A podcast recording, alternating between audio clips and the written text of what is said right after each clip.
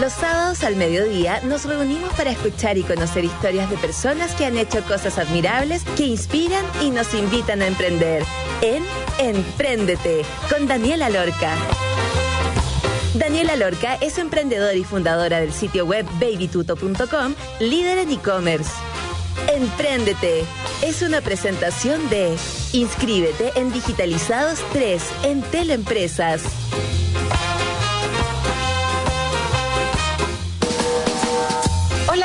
Que nos están escuchando. Este es un capítulo más de Empréndete. Mi nombre es Daniela Lorca y estaré acompañándolos durante una entretenidísima hora hablando con distintos emprendedores. El día de hoy estaremos hablando con el cofundador de Honesto Mike, Alameda Virco y Alto San Francisco. Así que los dejo muy invitados a escuchar el programa el día de hoy. Y una muy linda sorpresa a partir de hoy Entel es nuestro auspiciador, así que estaremos también hablando acerca de la digitalización de empresas, porque hoy mantener a flote tu negocio es difícil. Y para ayudarte, Entel Empresas lanzará la tercera temporada de Digitalizados, el docu-reality donde potencia negocios con tecnología. Participa y sé parte de las 100 pymes que vivirán el cambio hacia la digitalización, entregándoles gratis asesoría experta y herramientas digitales. Inscríbete en entel.cl slash inscripción digitalizados. Yo fui parte del primer y segundo digitalizados de Entel y es demasiado entretenido, muchas herramientas útiles para distintas empresas y para distintas pymes, así que esperamos que sea muy útil para todas las personas que nos están escuchando y que quieren partir con sus propios negocios. Vamos entonces a la entrevista del día de hoy. Vamos a partir con Claudio González.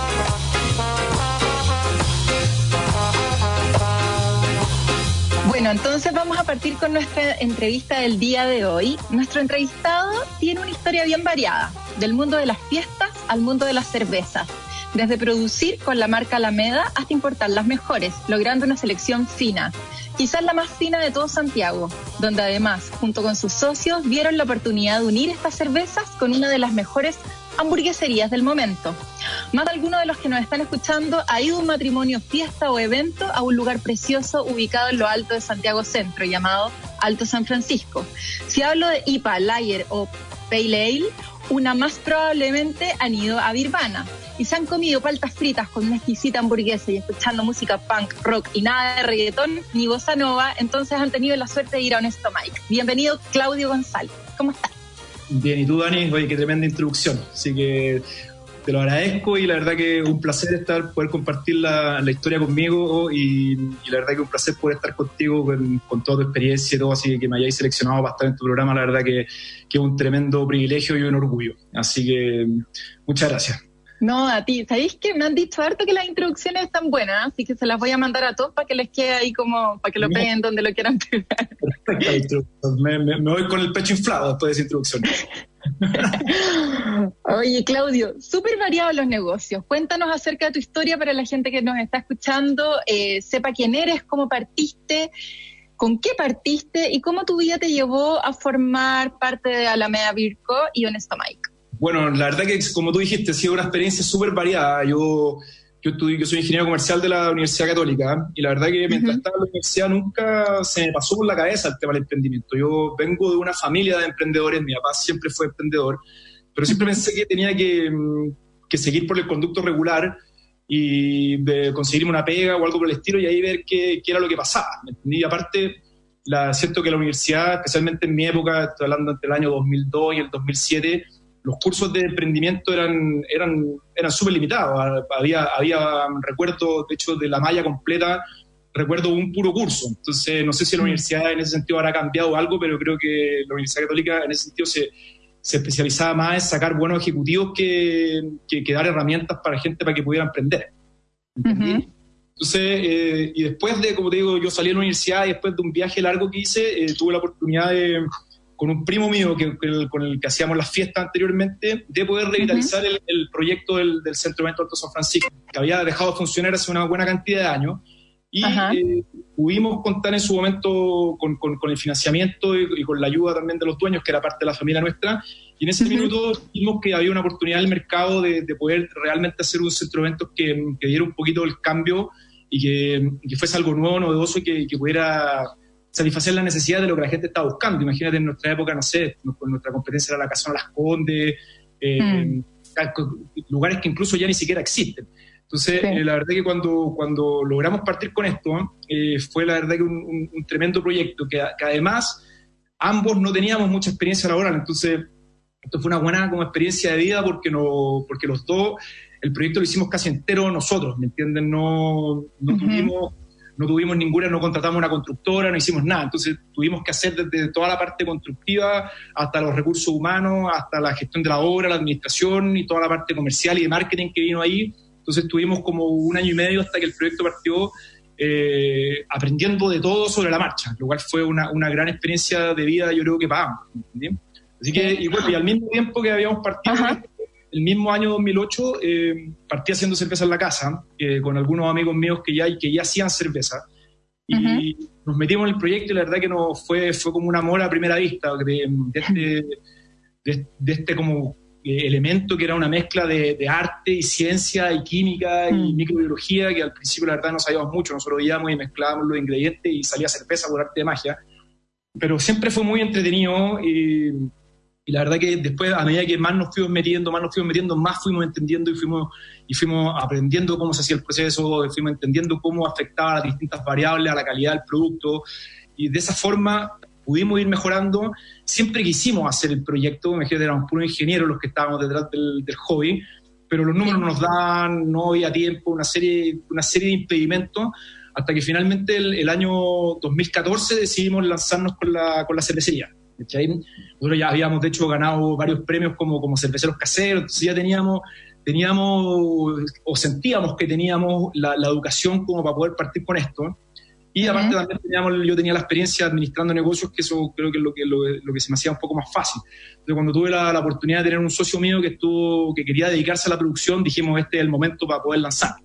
Así que fines de 2014, principios de 2015 partimos con, con cervecería Yakima, y como digo, fue una cuestión súper complicada, porque al igual que lo que me había pasado en el centro de evento, el tema para poder partir cualquier cosa en este país, la verdad que siempre ha sido un parto. Y las trabas regulatorias, los permisos, el financiamiento, la verdad que todo te hace que uno piense que hay que tirar la toalla, porque la verdad que es muy difícil avanzar.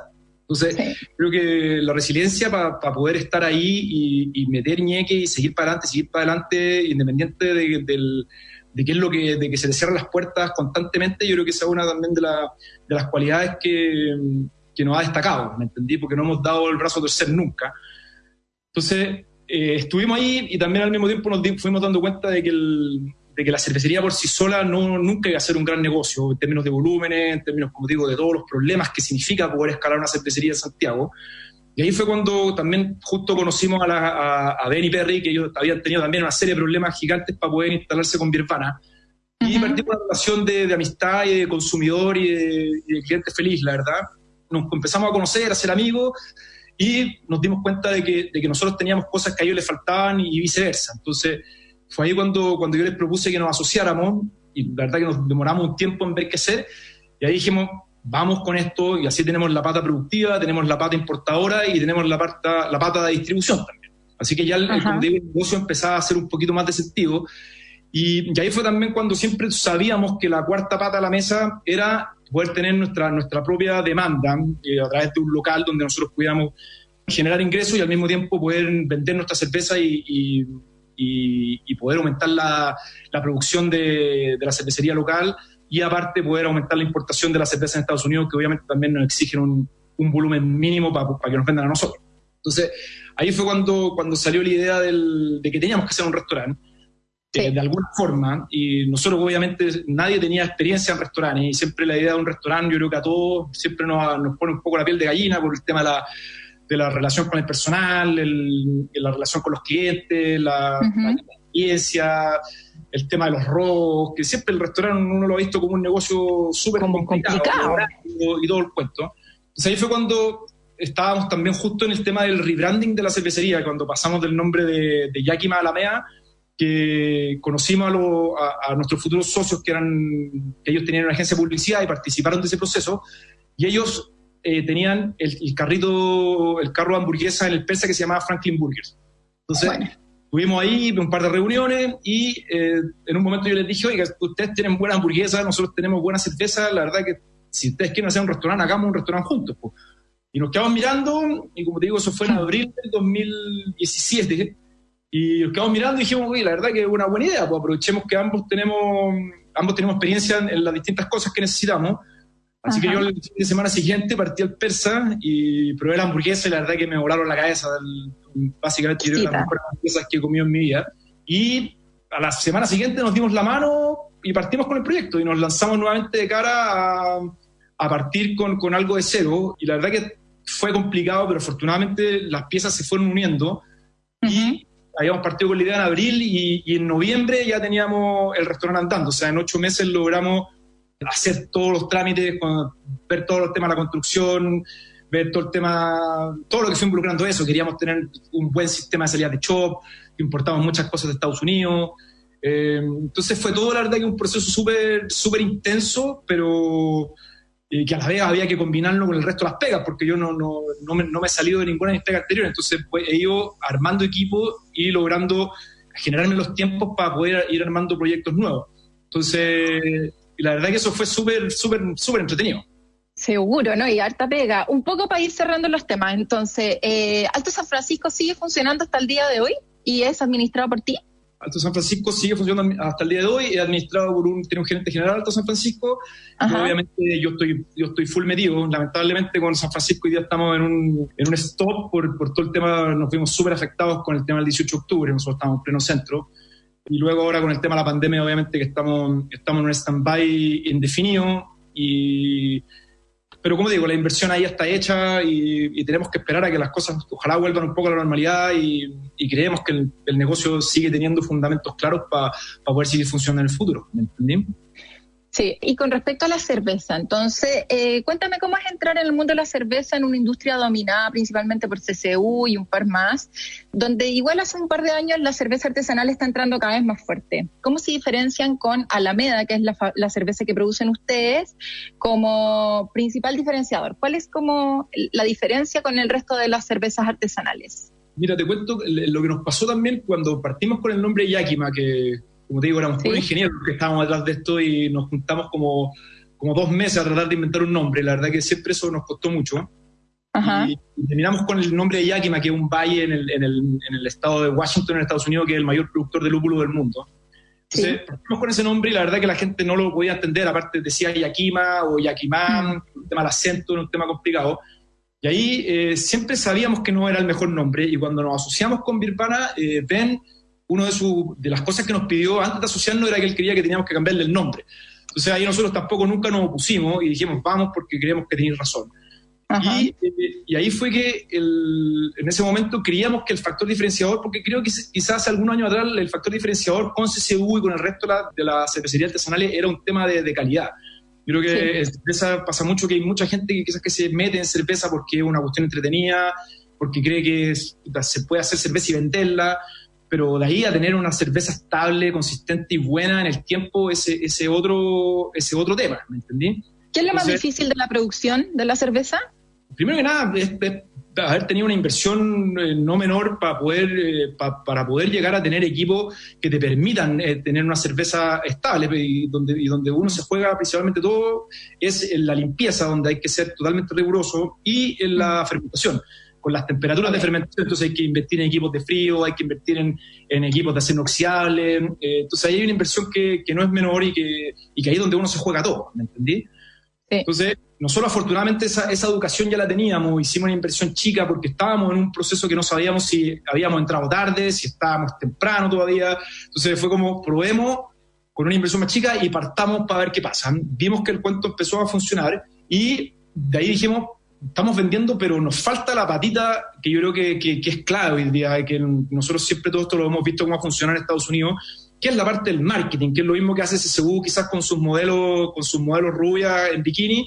En el tema de las cervezas artesanales, el, el, marketing es un poco, es un poco, es bastante distinto, pero igual es clave, ¿no? no obviamente no hay campañas de publicidad en la televisión porque nadie se, no, no es parte como de la, de la onda ni, ni lo que se busca pero, pero sí de marketing y eso que se, se hace a través al final de, de, cómo es tu relación con la comunidad, qué es lo que quieres transmitir, cómo te comunicas con ellos, cómo les, cómo le explicas qué es lo que se está, qué es lo que estás haciendo, qué es lo que quieres hacer y qué es lo que vas a hacer en el futuro. Entonces, el tema de diseño de la etiqueta, el lenguaje que ocupas, eh, todo eso es, clave y eso es lo que uno, eh, eso es lo que te permite poder conectarte bien con tus clientes y que finalmente ellos te terminen prefiriendo por sobre tu competencia, siempre asumiendo que el producto es de primera calidad y siempre asumiendo que uno está sacando constantemente productos nuevos porque también la, innovación ha sido algo clave también en los últimos años en el tema de la cerveza. todas las cervecerías buenas sacan cervezas todas las semanas, todos los meses, nuevas, y la gente está constantemente demandando productos nuevos. Ya no es como antes, por decirte que mm, Sierra Nevada en Estados Unidos tenía Sierra Nevada Pale Ale y mm. vendía Sierra Nevada Pale Ale por, por año y eso era todo. Eh, hoy día el, negocio cambió y, el tema del marketing con la innovación y con productos nuevos eh, es clave. Oye, súper interesante, ¿sí? No, cuenta, dime nomás. No, que es súper interesante el tema de, de, esa, de esa unión de marca, innovación, eh, tecnología también, y, y, es, increíble lo que se ha logrado con la cerveza en el último tiempo. Por ejemplo, yo antes no tomaba cerveza y solamente tomaba como michelada, eh, y con las cervezas que están haciendo ahora, como más suaves, con frutas, con olores distintos y todo, como que siento que están eh, ampliando un poco el mercado con todas las cervezas que están produciendo. Y con respecto a esa, esa mezcla de marca, innovación y todo, es lo que vamos a ver en el segundo bloque, eh, en donde Honesto Mike eh, y junto con Alameda Virco lograron resolver eso increíble. Es un restaurante que hoy día se llena, las, las filas son larguísimas para poder entrar, pero en verdad vale la pena para escuchar muy buena música y para poder comerse una rica hamburguesa. Así que en relación a eso, vamos a escuchar The Longest Line de NoFX y vamos a una pausa y a la vuelta estaremos hablando entonces acerca de Honesto Mike y seguimos hablando con Alameda Virco también. Y esto es Claudio González, el gerente general y fundador de todos estos negocios que hemos hablado durante el primer bloque. Vamos y volvemos.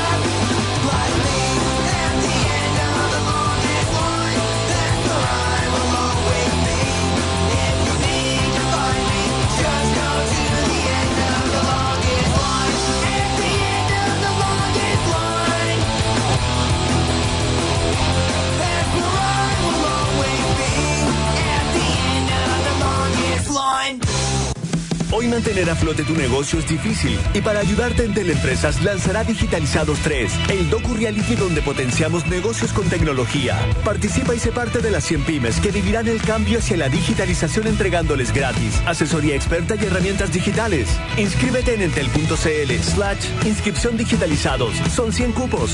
Además, conoce la experiencia de pymes como la tuya en Digitalizados 2, de lunes a viernes, por las pantallas de CNN Chile. En Teleempresas. En agricultura es Empréndete con Daniela Lorca. Inscríbete en Digitalizados 3 de Entel Empresas. Hoy, mantener a flote tu negocio es difícil y para ayudarte, Entel Empresas lanzará la tercera temporada de Digitalizados el docu-reality donde potencia negocios con tecnología. Participa y sé parte de las 100 pymes que vivirán el cambio hacia la digitalización, entregándoles gratis asesoría experta y herramientas digitales. Inscríbete en entel.cl slash inscripción digitalizados. Apúrate que son solamente 100 cupos. Ya estamos de vuelta, entonces vamos a estar hablando eh, acerca de, esta increíble marca y este concepto que lograron eh, meter dentro de Santiago, una, como que la gente diría una hamburguesería más, pero no, una hamburguesería distinta, una de las mejores hamburguesas de Santiago, música diferente y, y, vamos a entrar en, en, lo que Claudio comentó al fin del primer bloque acerca de marca, innovación y la mezcla de todo esto para lograr la mejor experiencia al cliente. Honesto, Mike, al final fue todo un éxito.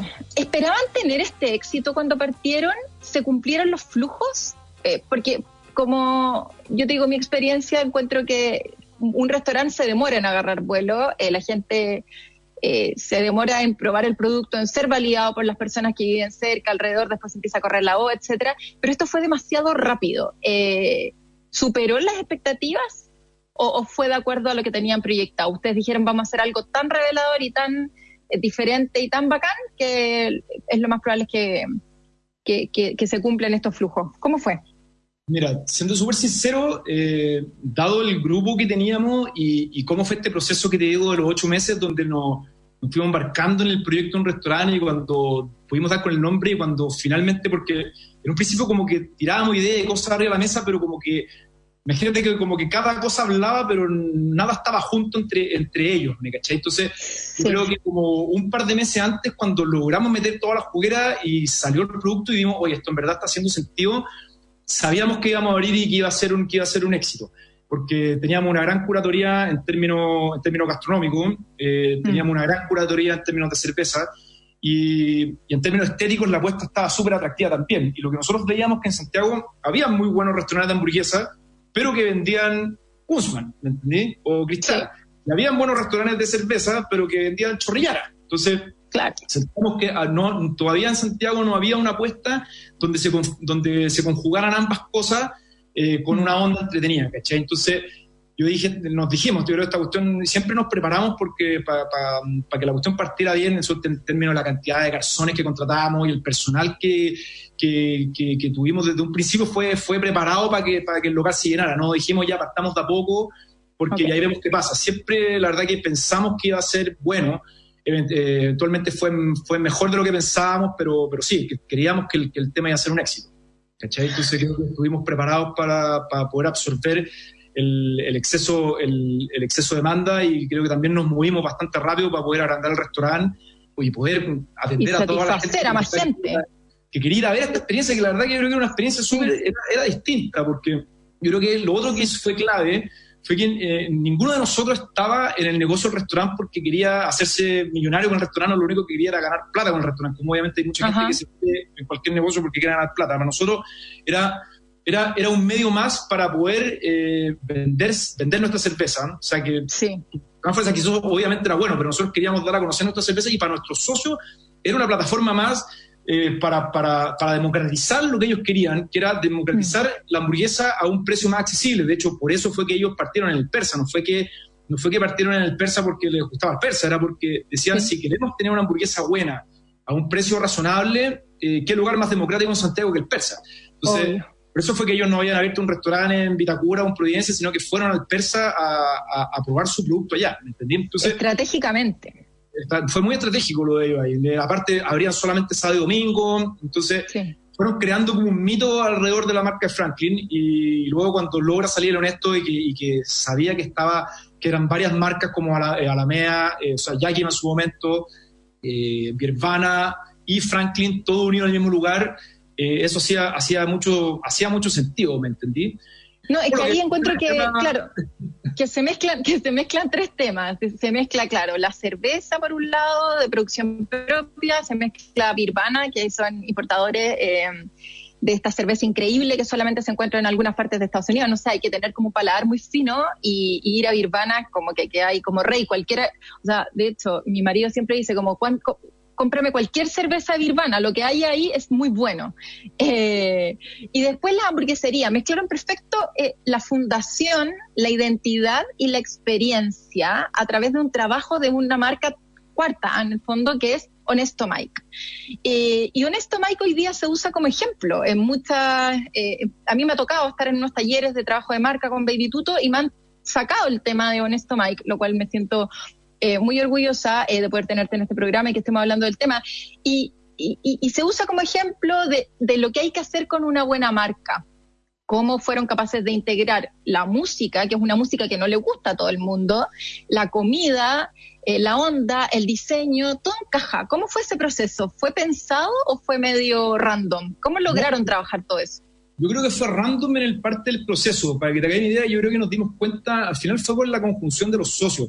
Nosotros, eh, yo, ya, yo ya era socio con, con Perry y con Ben, ya nos conocíamos, sabíamos que teníamos muchos puntos de encuentro, pero cuando conocimos a Matías y a Tom, fue, fue súper fue súper interesante porque, no sé, yo a Tom me lo topaba en los conciertos de, de punk rock, a los mismos que eran ustedes, y Tom también era, era un aficionado a esa música, eh, eh, está muy metido en el tema, el tema musical a través del, con su entrenador tenía hasta un programa de radio con los duros de roer y con, con, con, con la radio sonar y con Pancho Reynoso. Entonces, eh, siempre vimos que teníamos, que teníamos un gusto musical en común. Después vimos que teníamos un gusto eh, de cerveza en común y vimos que teníamos un gusto por las hamburguesas que era, que era bastante común. Entonces fue cuando nos miramos y, como digo, el, el, nombre Honesto Mike salió de, una, de cualquier cosa. El Honesto Mike básicamente no significa nada, sino que era, era el, como supuestamente le decían al papá de, de uno de nuestros socios que tenía una compraventa de auto. Y ahí fue cuando ellos me dijeron, oye, pongámoslo en esto, Mike. Y yo como que, ¿qué significa eso? Y a los cinco minutos les dije, oye, en verdad el nombre está buenísimo. Pero pusimos el nombre y no teníamos todo el cascarón armado en términos de marketing, de contenido y de la propuesta que queríamos hacer. Pero yo creo que hizo, hizo, hizo, hizo sentido un poco después porque dijimos, en verdad, a nosotros nos gusta esto. Entonces, ¿Para qué vamos a hacer un restaurante donde vamos a poner una lista de Spotify de otra gente? Pongamos una lista en verdad lo que nos gusta a nosotros, vendamos las cervezas que nos gustan a nosotros y vendamos las hamburguesas que nos gustan a nosotros. Entonces fue como, tratemos de, entregar una apuesta lo más sincera y honesta posible, como que esto es lo que te quieren entregar, lo, lo, que te quieren mostrar y lo que te quieren ofrecer los mismos dueños del local, ¿me cachai? Entonces yo creo que eso, yo creo que ahí fue donde todo nos, nos hizo un poco, un poco sentido, quisimos ser nosotros mismos. Entonces yo veo, no sé, tú conoces a Benny, conoces a Tom, eh, para mí verlo a ellos dos es, ver al local, ¿me entendí? Es, la onda, es la música, es lo, es, lo, es lo transgresor, es la, mm, como que no me importa mucho lo que esté pasando aquí, ellos son así, entonces yo la verdad que cuando conozco a Tom Tondro y veo que es una persona que tiene un tatuaje una hamburguesa cruzada con un cuchillo en el brazo, digo, aquí estamos bien y esta es la onda que queremos, que queremos mostrar, ¿me entendí? Es muy auténtico al, al final. Eh, Honesto Mike es un reflejo de la mezcla de personalidades de usted y al que le gusta bien y al que no, bueno, vaya a otro restaurante. tenemos, tenemos los mandamientos de Mike en, la, en, la, principio de la carta y, y un poco eso, si no vamos a bajar la música, no vamos a cambiar la música, eh, Te iba a preguntar acerca de eso, que, el gran diferenciador es la música que escuchan. A mí personalmente me encanta, para los que no saben, no sé, punk, punk, rock, etcétera, y he visto abuelitas comer en Honesto Mike. ¿Qué feedback has recibido sobre la música? ¿Y qué beneficio ha tenido mantenerse firme el estilo sin venderse a lo más común o convencional y terminar poniendo Ricky Martin? Yo creo que si hubiéramos terminado poniendo Ricky Martin, el local hubiera perdido toda su esencia y quizás hubiéramos llenado un rato y después el local hubiera perdido y, y sería lo, lindo fue que se, que se, construyó algo que no solamente era bueno por cerveza y por comida, que es lo que le pasa a muchos restaurantes, que al final se creó algo más, que es cuando tú estás sentado, que va, y no solo la música, sino que también va en cómo te atienden los garzones, va la onda de ellos, entonces... Eh, todo al final, todo va conversando y como decías tú con el tema de la música eh, ha sido súper loco porque nosotros que nos gusta ese tipo de música, a mí con la gente eh, común y corriente, quizás que no escucha ese tipo de música, yo pongo una lista de esa música y al tiro me dicen, ay, qué cosa más mala, cámbiala. Mm. Y, en este que es muy loco, porque uno pone la música y como dices tú, a mí me ha tocado, nunca lo voy a olvidar, una, un viernes a la hora del almuerzo que entré al local y había una mesa con, con, tres señoras de más de 80 años que estaban tomando una cerveza y comiendo una hamburguesa y estaba sonando Satanic Surfers a todo, a todo volumen y las señoras estaban ahí disfrutando y la música como que, como que si a alguien le molesta la música, la onda del local y la, y la vibra que se respira adentro eh, hace como que la música sea parte de eso y no, y no se termine convirtiendo en algo molesto, ¿me entienden? Sí, es, perfecto. Y lo otro, bueno, y con, con, Honesto Mike, esa fue la primera parte y, y, obviamente cuando después de que nos fue bien, quisimos obviamente seguir con este cuento y quizás lo más fácil hubiera sido abrir un Honesto Mike en otro lado, pero, pero sabíamos que teníamos mucha idea y mucho contenido y mucho concepto por entregar todavía, entonces ahí fue cuando nos lanzamos con el, con el segundo proyecto también que se llama El Pulento Joe, que Joe es primo de Mike y tiene, tiene una casa que heredó en, la, en el barrio Las Tarrias, entonces fue fue muy entretenido porque creamos otro concepto totalmente distinto que lamentablemente todavía no ha podido ver la luz por el tema de octubre y ahora lo de la pandemia, pero, pero esperamos que podamos abrir pronto porque se van a encontrar con otra cosa similar a Mike, pero distinta, con otra carta, eh, obviamente muy cargado a la cerveza, pero, pero con otra oferta totalmente distinta. ¿Dónde va a estar ese local? En las tardes, eso. Así que si lamentablemente estábamos, íbamos a abrir justo, justo antes del 18 de octubre, así que tuvimos que aplazar todo, pero, pero está ahí, el local está listo, está, a llegar y a abrir. Bueno, cuando todo vuelva a la normalidad o a la nueva normalidad ya podremos ir a conocerlo. El coronavirus los dejó out con el restaurante eh, presencial. ¿Cómo lo están resolviendo ahora y qué planes tienen para el futuro? Mira, eh, bueno, justo con lo que estábamos hablando antes, el, gran parte de la gracia de un Mike es que la gente vaya al local y poder tomar cerveza y probar distintas cosas y comer distintas la cosas. La experiencia. La música, la experiencia es la clave. Entonces, eh, ha sido, ese ha sido el mayor desafío, la verdad. ¿Cómo hacemos para eh, poder llegar con algún pedazo de experiencia de Loreto Mike a, a, a la casa? Creo que hasta el minuto para nosotros ha sido un periodo más de supervivencia porque este, esta duda la tuvimos desde el minuto uno, pero no quisimos hacerla a la rápido, a, a tontas y a loca y a sacar cualquier cosa.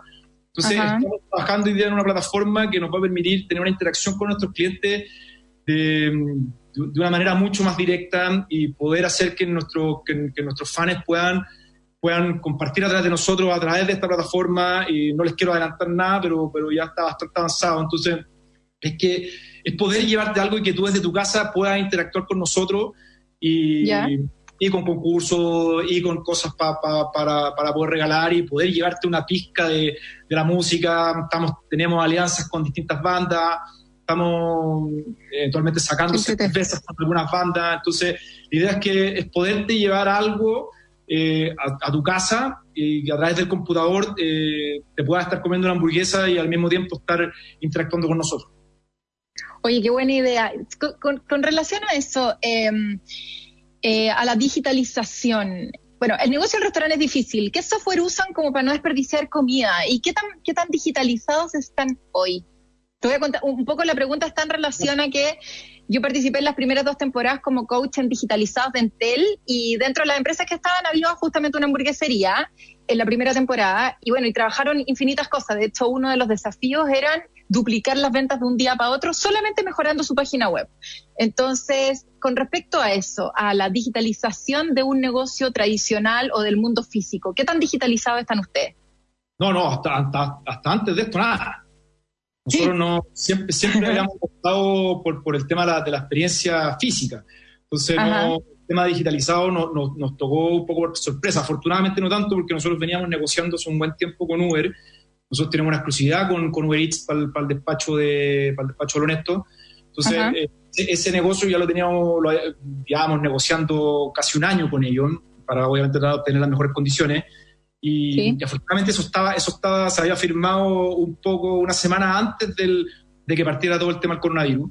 Entonces, eh, pero en temas de digitalización, netamente nos, ¿Sí? nos súper, súper mal parados. Entonces, es algo que hemos tenido que hacer ahora y que, y como digo, estamos tratando de hacer algo que sea atractivo para no solamente crear una página web más y tratar de vender más hamburguesas a través de la página web. La verdad que nosotros no estamos mucho, mucho por eso, ni de, tratar de duplicar ventas, sino que estamos tratando de que, aparte tenemos problemas de espacio y cosas de ese tipo, entonces llegar y tratar de duplicar ventas porque sí.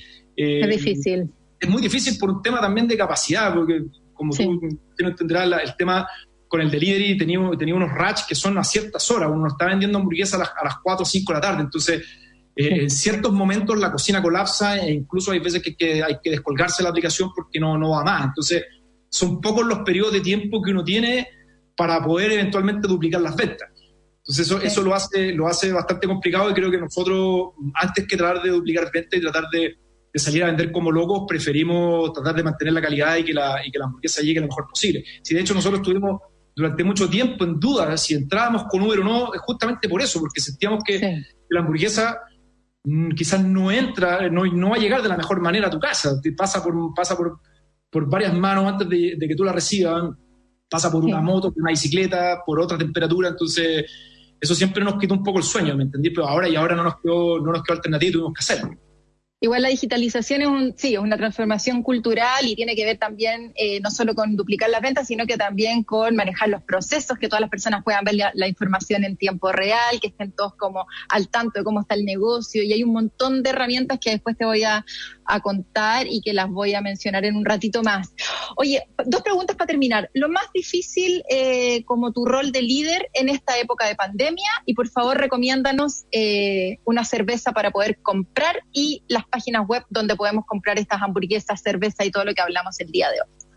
Yo creo que lo más difícil eh, ha, sido, ha sido hacer lo imposible para tratar de mantener los, negocios, los negocios a flote, la verdad.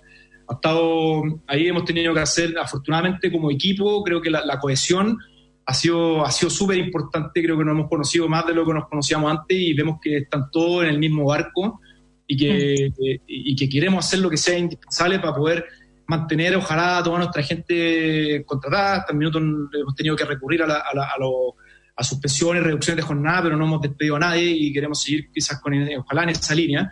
Y, pero como digo, ha sido eso, ha sido la, la resiliencia también de esto que te comentaba antes, de toco peludo, pero no, no va a ser la primera vez y tendremos que tendremos que ponerle el pecho a las balas y seguir para adelante, porque en ningún caso vamos a dejar que los negocios en verdad eh, mueran, porque creemos que tienen fundamentos para poder seguir pegando en el futuro, ¿me entendí?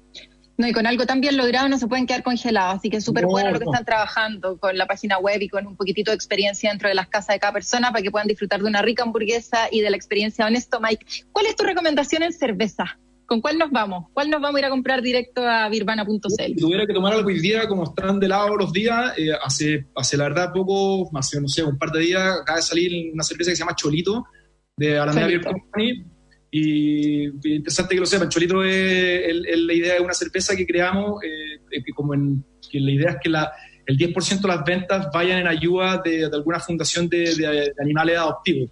Entonces, ah. eh, la sacamos ahora, eh, salió a la venta hace dos, hace dos días, se puede comprar en la página web de Alameda o a través de Birmana también. Y que nos, ojalá que nos ayuden con la compra de esa cerveza para nosotros también poder seguir ayudando después y y ayudar a todos los cholitos que están en la calle hoy día pasando frío y, y apañar. Obvio que sí. Qué bonita causa. Oye, entonces recuérdanos las páginas web, Instagram y todo lo que queráis decir para poder. Bueno, de Alameda tenemos Alameda Beer Co, que es nuestro Instagram, y www eh, cervezaalameda.cl, que es donde están, la, donde están la, todas las cervezas, y en www.birvana.cl también pueden, pueden encontrar toda la Alameda y también todas las cervezas que vienen desde desde Estados Unidos. Que la idea obviamente ahora en el futuro es, poder seguir expandiendo nuestra, nuestro portafolio y que estamos trabajando en eso para poder traer más sorpresas y, cosas entretenidas para todos. Buenísimo. ¿Y las hamburguesas entonces a través de Uber Eats? Hamburguesas a través de Uber Eats. Oye, buenísimo. Muchas gracias, Claudio, por la entrevista el día de hoy. Es verdad, súper entretenido este mundo nuevo del mundo físico, del restaurante, la mezcla de la cerveza, el mundo de las fiestas, muy variado. Te felicito. Eh, espero que esto se resuelva pronto para poder ir a, Honesto Mike y conocer el pulento Joe. Perfecto, ya lo estaremos esperando. Eso, un abrazo, que estés bien. Un abrazo, que estés bien. Chao, chao.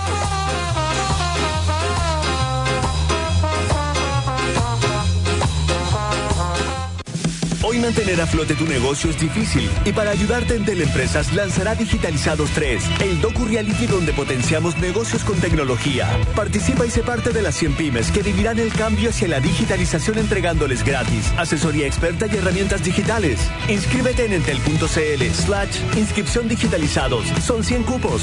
Además, conoce la experiencia de pymes como la tuya en Digitalizados 2, de lunes a viernes, por las pantallas de CNN Chile. En Teleempresas. En agricultura es Empréndete con Daniela Lorca. Ya estamos de vuelta entonces en este programa, gracias al auspicio de Entel. Y vamos a hablar, le vamos a dar la bienvenida, como siempre, a nuestra querida Pauli Barahona. ¿Cómo estás, Pauli? Hola, Dani. Muy bien, muy bien. Muchas gracias. ¿Cómo están ustedes por allá? Muy bien, aquí seguimos encerrados. Encerraditos, yo también. Todos encerrados. Oye, Dani, encerrados. Eh, ¿ha alargado la crisis? Se ha alargado la crisis, efectivamente, y es en los momentos de crisis donde lo único constante es el cambio y donde prima la incertidumbre. Es cuando por norma general el liderazgo se pone a prueba y eso es lo que estuvimos viendo en el primer bloque junto con Claudio. Con Claudio González, uno de los cofundadores de Honesto Mike, Alameda Virco y eh, Birvana. ¿Cómo lo ves tú, Pau? Yo he estado pensando esta semana y leyendo de ¿Qué puede ser lo que se necesita de los líderes en tiempos de crisis? ¿Tienes alguna idea de qué puede ser lo que Mira, las habilidades o las actitudes que necesitan desarrollar los líderes, las empresas en estos momentos?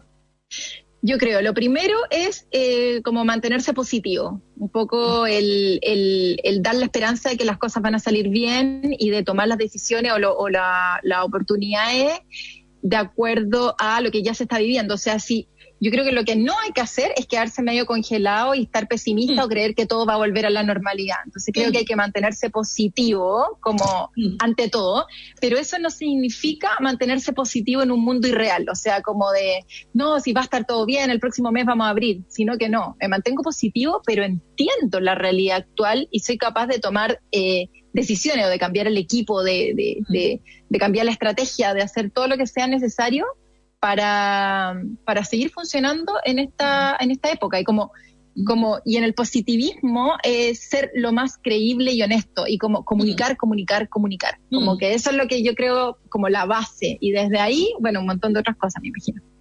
Oye, Dani, pero parece que tú te leíste todos los estudios acerca del liderazgo que hay al respecto, porque te veo muy informada. Ay, es que ahí le pasa, Pauli, que sí, pues es que con coaching constante, eh, ah, sí, se trabaja en ese tema. Sí, Mira, algo se aprende. Dale. Yo creo que lo que tú estás hablando respecto a mantenerse positivo y al mismo tiempo entender la realidad actual, los investigadores lo han conceptualizado como autorregulación.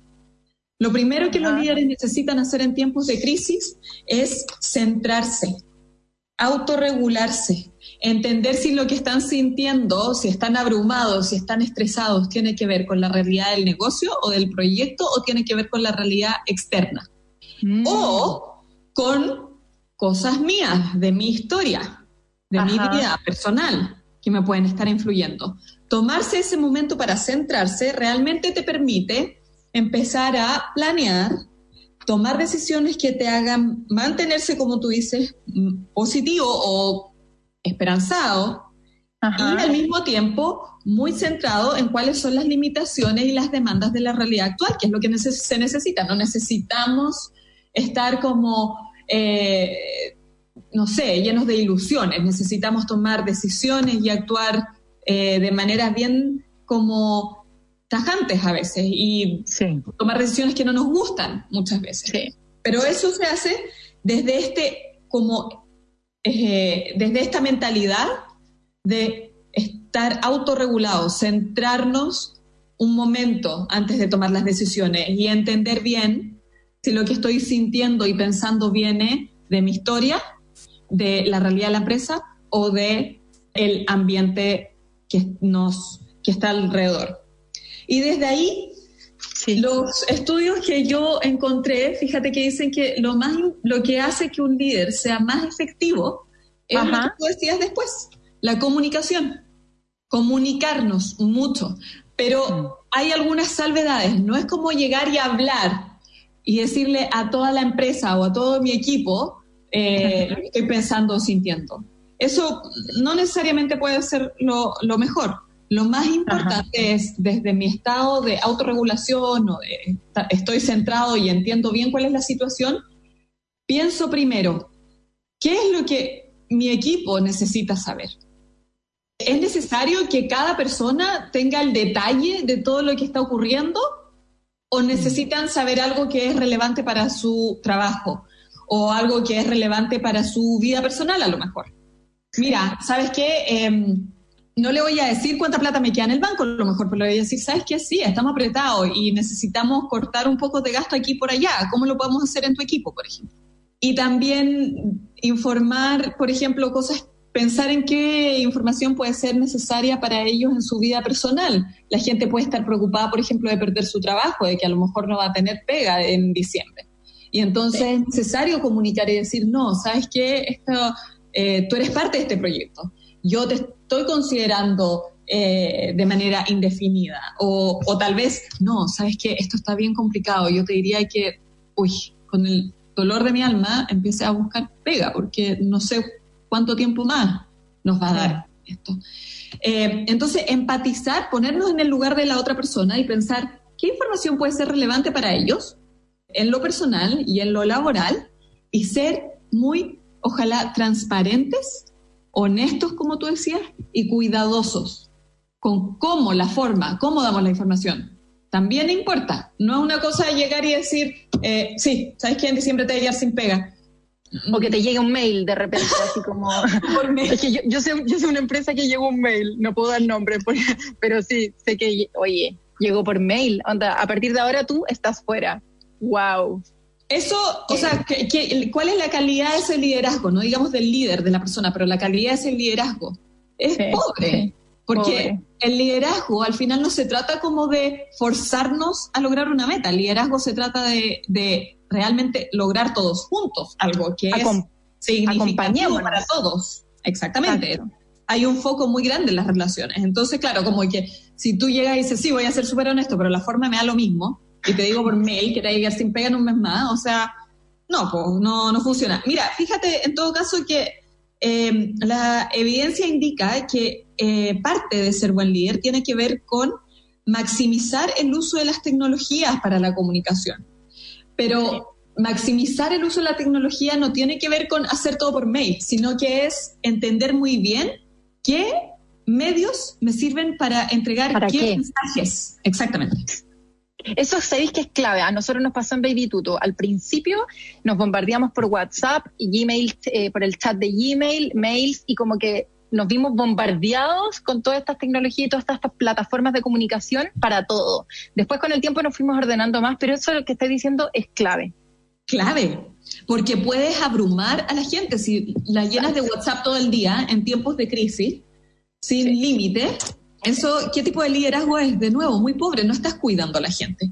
No la estás cuidando para que pueda como realmente eh, trabajar bien y tranquilos y qué sé yo. Pero, a ver, WhatsAppearnos entre, de 9 a 5, ¿no? Entre medio de las reuniones para ponernos al día de las cosas que están pasando, súper. Usar Zoom eh, para no tener que ir al lugar de trabajo, para no sacar los salvoconductos, increíble si lo podemos hacer. ¿No? Y los mails, por ejemplo, los podemos usar para dejar registro de las decisiones que tomamos. Y para que no todo sea informal, no, es que tú me dijiste, yo te dije. Yo te dije está en el mail, aquí está, estas son las decisiones que tomamos, ¿no? Entonces, entender cómo usar bien las tecnologías para navegar las crisis es un muy buen signo de liderazgo. De todas maneras, y nos quedamos con eso, nos quedamos con digitalicémonos en esta época, sobre todo ahora, no tenemos opción, estamos todos con trabajo desde nuestras casas, tenemos que digitalizarnos y así como le preguntábamos a Claudia en el primer y segundo bloque de cómo, qué tan digitalizado puede estar un restaurante y que dijo nada y en ese y, sobre la marcha no hemos tenido que eh, subir a este a este mundo de, mm, tecnológico, se lo recomendamos a todas las empresas y, cómo no, a todas las personas que nos están escuchando también a inscribirse en Digitalizados 3 de Entel Empresas. Acuérdense que son solamente 100 cupos. Muchas gracias, Pauli, por el día de hoy, siempre muy interesante. Un placer, un placer. Y yo quiero dejar a los auditores con la idea de que es importante eh, tener una comunicación muy transparente, muy honesta y con empatía. Ahí está. Honestidad como honesto Mike y empatía. Con eso cerramos entonces el día de hoy. Muchas gracias, Pau. Muy bien, un placer. Un abrazo a todas las personas que nos están escuchando. Nos vemos en un próximo capítulo, el próximo sábado de 12 a 1. Esto es Emprendete. Chau. En Agricultura fue Empréndete con Daniela Lorca. Historias de personas que han hecho cosas admirables, que inspiran y nos invitan a emprender. Una presentación de Inscríbete en Digitalizados 3 en Teleempresas.